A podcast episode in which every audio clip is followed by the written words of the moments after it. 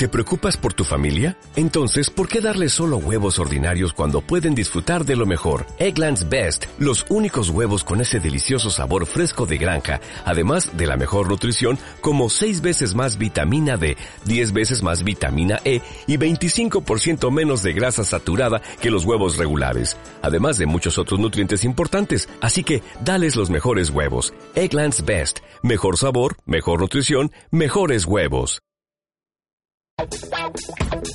En Aragón Radio, Despierta Aragón.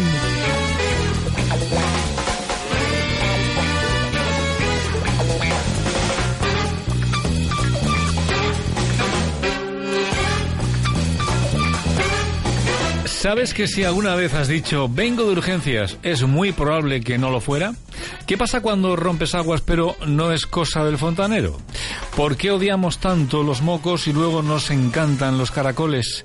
¿Es posible que alguien haya vaya a urgencias de un hospital por un tirón de pelos? ¿Sabes por qué ahora que todo es light, estamos más gordos que nunca? ¿Tiene tanto peligro una tensión descompensada? Y sobre todo, ¿Puede matarte la burbuja de aire del suero? Estas son algunas de las preguntas que se plantean en este libro, Vengo de Urgencias, de Fernando Fabiani. En él trata temas en clave de humor como las guardias, las falsas urgencias, los acompañantes o los embarazos. Fernando Fabiani, médico de familia, autor de Vengo de Urgencias. ¿Qué tal? Buenos días. Hola, buenos días. ¿Qué tal? ¿Esto realmente pasa? Pues sí, claro que pasa, claro que pasa. Y, y, por eso que pasa, me he visto la necesidad de comentarlo, comentarlo con humor. Soy un convencido de que el humor tenemos que utilizarlo más para contar cosas importantes y para que entre todos, médicos y sanitarios, eh, o sea, sanitarios y no sanitarios, quiero decir, porque intentemos mejorar algo que tenemos que cuidar entre todos, ¿no? Son anécdotas eh, reales, entiendo. Esto, esto le ha ocurrido a usted, a sus colegas y las ha recopilado en ese trabajo, ¿no? Sí, absolutamente reales. Bueno, en, el libro mm, habrán pedido ojear que efectivamente hay bastantes anécdotas, pero que siempre lo que pretenden es ilustrar algo que se ha desarrollado. Es decir, el libro no es un anecdotario, sino que es una revisión de múltiples problemas de salud. Algunos de ellos los ha citado, de otras circunstancias que ni siquiera son un problema de salud. No hay cosa más sana que un embarazo y en cambio tenemos a todas las mujeres todo el día yendo a los centros de salud y a los hospitales como si estuvieran enfermas, que a veces las pobres piensan que lo están y no lo están y revisando muchos temas, motivos por supuesto de urgencia, cosas muy cotidianas como el tema de la gripe, el catarro, eh, motivos de urgencia frecuentes como son los accidentes, y en todos ellos intento dar unas claves esenciales para que nos sintamos un poco más capaces de gestionar nuestra salud y por supuesto las anécdotas me sirven muchas veces pues para eh, dar ese toque de humor que creo que, pone un buen broche al final de cada tema. ¿no? Son anécdotas comentadas y hay una explicación médica, una posible solución, entiendo, a ese, a ese problema que puede ser de esa persona que un día, bueno, pues eh, le tocó atender a usted, pero que es el fiel reflejo de otros muchos problemas similares que nos pasan a todos. Eh, ¿Quién es Teodoro García? Bueno, Teodoro García, en, cierto modo, es mi alter ego, ¿no? Porque realmente todo, todo lo que se cuenta en el libro es absolutamente verídico. Lo que pasa es que, bueno, me pareció interesante, en vez de ponerlo en mi propia boca, en mis propios labios, pues hacerlo en este personaje porque se permite ser un poquito más ácido, un poquito más irónico y seguramente un poquito más divertido que yo mismo. Entonces me pareció que es un personaje que es un buen reflejo pues de lo que puede vivir un médico pues que trabaja en un centro de salud, que hace guardias en algún hospital, pues parecidas a las que yo hago y he hecho a lo largo de mi vida profesional. Teodoro Jarcia, ¿verdad? Jarcia. Sí. Teodoro Jarcia. Mm, por un tirón de pelo, eh, ¿en serio se pueden llegar a producir este tipo de consultas? En serio, tal, vamos, tal, tal como lo lees, tal como lo dices. Eh, pero además fue urgencia de un hospital de primer nivel de nuestro país. O sea, no hablo de una urgencia que probablemente por un tirón de pelo todos entendemos que no hay que ir, vamos, ni siquiera ni a tu médico de familia. Quiero decir, por un tirón de pelo no hay que ir a ningún sitio. Pero fueron un servicio de urgencia hospitalario, un hospital de primer nivel de referencia de nuestro país. Y, y el motivo era eso, un tirón de pelo. Había habido una discusión vecinal y le habían tirado de los pelos y fue allí. Claro, imagínate cuando los compañeros que estábamos de guardia, en una guardia, bueno, dura, complicada, pues casi al final de la guardia nos encontramos que el motivo de consulta por el que viene esta persona es un tirón de pelo.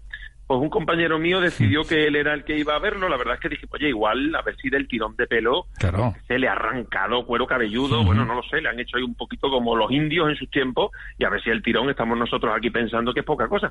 Pero no, la verdad es que no. Mi compañero fue a echarle un vistazo y bueno, no había ningún daño, era un tirón de pelo, vamos, yo no sé si le llegó a arrancar siquiera algún pelo.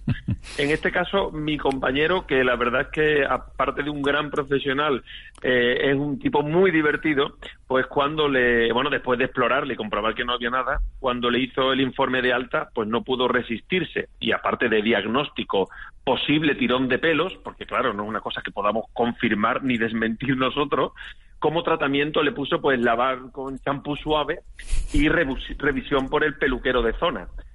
Realmente no había mucho tratamiento médico que hacerle a un tirón de pelo, ¿no? Ya está claro. Eh, ustedes supongo que mm, se ríen, ¿no? Comentan eh, distintos eh, casos entre casos peculiares, se cuentan casos de urgencias al terminar sus guardias. Mm, hablando de salud, ¿qué es lo que más nos preocupa a los a los ciudadanos, doctor? Pues que, yo creo que ahora mismo lo que más preocupados nos tiene en general y además muchas veces no somos conscientes de ello es precisamente el concepto de salud y enfermedad. Es decir, ahora estamos preocupados por cosas que no son enfermedades. Y esto no es culpa nuestra, ¿eh? y digo nuestra como ciudadanos. Eh, es culpa de que hay muchos intereses. Es decir, ya, ya no somos sanos, ¿no? Ya somos pre-enfermos. Es decir, eh, ya no es cuando yo tengo una enfermedad que conozco y que, bueno, que sé que es una enfermedad y que, y que la he oído en otras ocasiones, sino que yo me encuentro bien, pero me hacen entender que no lo estoy. Y lo explico con un ejemplo muy sencillo. Si has ido a comprar un yogur, por ejemplo, recientemente al supermercado, tú quieres comprarte un yogur y tú tienes que decidir antes de comprarte el yogur si quieres que te fortalezca los huesos, te baje el colesterol, te ayude a ir al baño, te quite los sofocos o te ayude a crecer o a fortalecer tus defensas. por favor, que yo quiero un yogur. Con la leche pasa igual. ¿eh? Antes había leche, entera y ya está. Después llegó la desnatada y a partir de ahí ya, bueno, las estanterías son fantásticas. Es que es terrible, es que parece una farmacia. O sea, tú, vas tú no puedes comprar leche normal, a veces es difícil. Intenta comprar leche que solo lleve leche y eso te supone un rato. Que no tenga una vitamina extra, un calcio extra, que no sea especial crecimiento. Y no es una leche especial crecimiento leche con omega 3. Oye, que el omega 3 lo tienen los boquerones. O sea, que, que, me puedo tomar un vaso de leche si quiero, y por la tarde me, tomo unos boquerones, oye, que no pasa nada. Pero estamos en una situación, insisto, que la industria fundamentalmente alimentaria y farmacéutica, pues se han dado cuenta que hay un nicho y que si yo transmito a la población para que se sienta un poco enferma y temerosa, pues tiende a consumir unos productos. Y es una de las cosas que, creo que más tenemos ahora mismo incluida en estos temores que tenemos y que nos influyen muchísimo en nuestro día a día, ¿no? Doctor, y, y realmente nos, no nos puede matar la, la burbuja de aire del, del suero, así del, del gotero. No, la verdad es que no. La verdad es que no. Yo, siento, siento eh, destruir este mito, porque la verdad es que es muy de película de Hitchcock, ¿no? O sea, esto de pues la burbuja que va bajando poco a poco por el suero, ¿no? Y ese acompañante, que, que, el acompañante probablemente su principal ocupación es estate pendiente, no vaya a ser que esa burbuja entre ¿no? Y que es casi lo que más nos angustia. A ver, vamos a aclararlo de una vez para tranquilidad de pacientes y acompañantes. La burbuja que nosotros vemos bajar, eso va bajando porque se está desplazando el líquido. Esa burbuja va bajando mientras que hay líquido en el suero. Una vez que no hay líquido ninguno, es decir, cuando se acabe el suero, el aire es imposible que entre sin presión ninguna en el torrente sanguíneo. O lo digo de otra manera, si a mí me conectaran un suero vacío, el aire no me entra en la vena. Es imposible que entre por una cuestión de presión. Luego, imposible que entre. Y segunda parte, aun suponiendo en un caso raro que entrara, que no es físicamente imposible, la cantidad de aire que hay que meter en la vena para que esto suponga un riesgo no es una burbuja. O sea, habría que meter dos jeringas completas metidas ahí directamente en bolo. Total. Porque no por ningún motivo. Esto en alguna película, en alguna película, el malo mataba así al paciente, ¿eh? metiéndole aire en las venas. Sí, sí, esto no lo visto. Claro, pero es que en las películas vemos de todo. Vemos desfibrilar cuando no hay que desfibrilar, vemos reanimaciones cardiopulmonares que duran 10 segundos, los 10 segundos dicen, lo hemos perdido. Antes de perderlo hacemos más cosas, ¿no? Pero, bueno, esto es un interés fílmico, ¿no? Y eso está ocurriendo ahora mismo, porque eh, todos, y cuando digo todos me atreví a decir que, bueno, vamos a poner que casi todos hemos visto esa, esa acción de ese acompañante que está mm, haciéndole compañía al, enfermo, a esa persona convaleciente con el gotero, corre que se va a acabar el gotero. Corre. Corre que se va a acabar el gotero, porque claro, eh, ahí nos quedamos. Ninguno mm, explica lo que puede pasar si el gotero se acaba y el aire entra, pero es corre. Entonces, buscando a la enfermera rápidamente para que no se sufrimiento injustificado, ¿no? Entonces hay que estar relajado. O sea, el acompañante también se puede echar una cabezadita y no pasa nada. que si el suero se acaba, no va a pasar nada. Lo que sí hay que tener precaución con el suero, que tampoco es importante, es que si el suero lo bajamos, esto es frecuente cuando el paciente a lo mejor pues, va al baño o lo que sea, si lo bajo por debajo del brazo, si pongo el brazo más alto que el bote, suele salir un poco de sangre, por lo mismo mm. de la presión que decíamos, pero no pasa nada, se sube el suero otra vez y vuelve para adentro, o sea que es una cuestión de fluidos. Hablando de fluidos, claro, yo me remito a las preguntas que usted se hace o que le han hecho en, eh, este trabajo y que ha plasmado en este libro. Eh, ¿Por qué odiamos tanto los mocos y luego nos encantan los caracoles? Pues yo una pregunta que, traslado a la audiencia, porque en un país como este, sí que, nos entre caracoles, cargols, nos gustan tantos, después yo no entiendo ese rechazo, este pánico, este miedo, esto, que poco nos gusta un moco. a ver, no es lo mismo, doctor. A ver, eh, bueno, de aspecto bastante similar, ¿eh? De hecho, em, bueno, no quiero entrar en muchos detalles porque habrá alguien que esté en su casa a lo mejor todavía con un desayuno tardío, pero muchas veces los pacientes lo expresan casi estableciendo metáforas.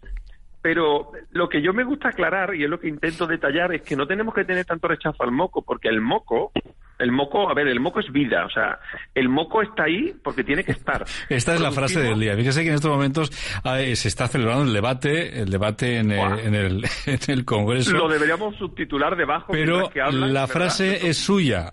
La frase de todas las que vamos a oír hoy es suya, doctor. El moco es vida. El, moco es vida. Si no tuviéramos moco, sí eh, sobreviviríamos bastante poco tiempo. O sea, el moco es nuestro, uno de nuestros principales mecanismos de defensa.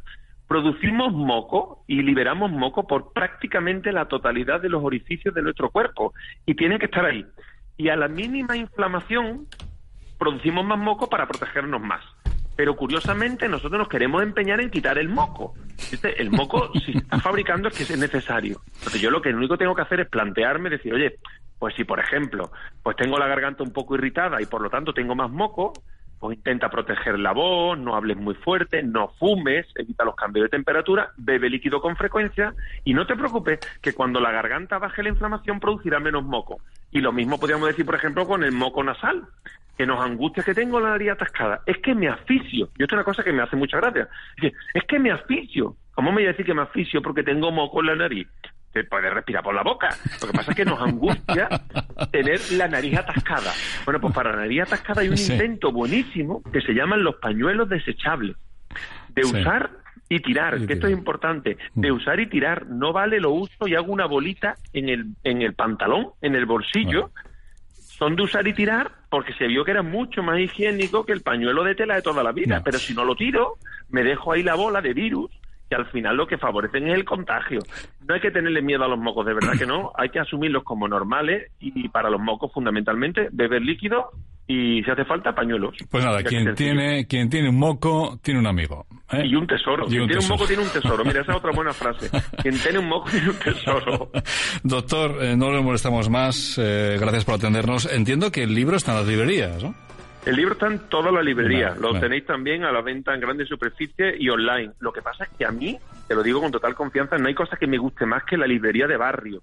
Así que yo, como está producido, está distribuido y editado por Aguilar, que es una mm. editorial importante de nuestro país, de verdad, mi recomendación ir a la librería de vuestro barrio y le decía a vuestro librero y librera, oye, si no lo tienes, pídemelo, porque yo creo que tenemos que fomentar, fomentar también esto, ¿no? Que no perdamos estas librerías de barrio tan maravillosas.